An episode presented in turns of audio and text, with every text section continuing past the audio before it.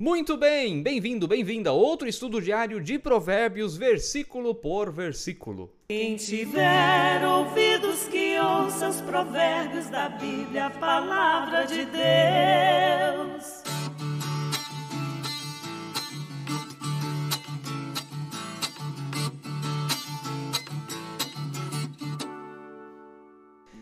Que maravilha estar em sua companhia para estudarmos juntos da palavra do nosso Deus. Se você ainda não é inscrito no canal, inscreva-se agora mesmo, ative o sininho para receber notificações de novos vídeos. Aliás, muito obrigado você que se inscreveu. Eu tenho pedido nos últimos vídeos e algumas pessoas a mais se inscreveram. Isso aí, nós queremos chegar aos mil inscritos.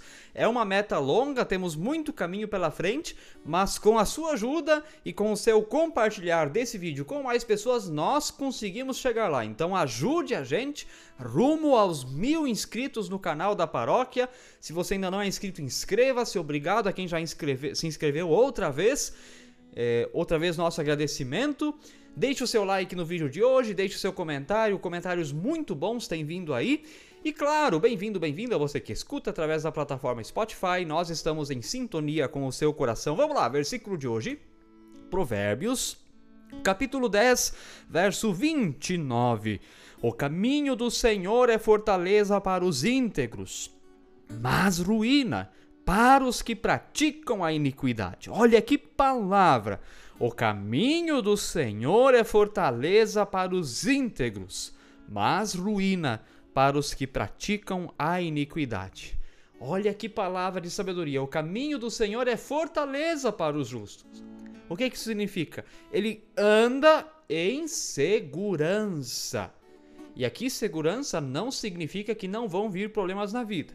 Um cinto de segurança evita o acidente? Claro que não. Um equipamento de segurança de trabalho evita um acidente de trabalho?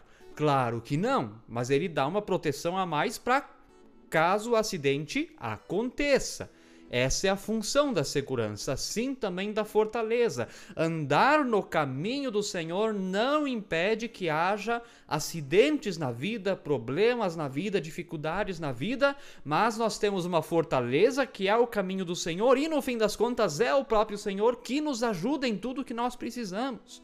E essa palavra é maravilhosa, porque os nossos caminhos humanos nos levam à perdição, mas o caminho de Deus nos leva à salvação. Queridos irmãos, queridas irmãs, caminhe pelo caminho de Deus, ele é fortaleza. Sim, a vida tem seus percalços, as suas pedras, seus momentos de dificuldade, mas ali há segurança, e mesmo que venhamos a ser afetados pelas dificuldades da vida, nós temos a segurança de confiarmos e nos apegarmos em Deus. Agora, esse mesmo caminho é ruína para quem pratica iniquidade, porque luz e trevas não combinam.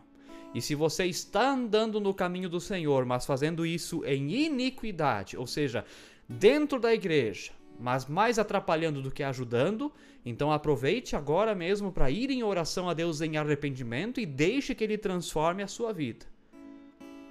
É verdade, porque o tempo está passando e nós não sabemos quando será o dia da volta do Senhor ou o dia da nossa despedida desse mundo. Então reflita sobre isso, vá hoje mesmo em arrependimento a Deus e peça que Ele conduza a sua vida. Fique na paz de Jesus.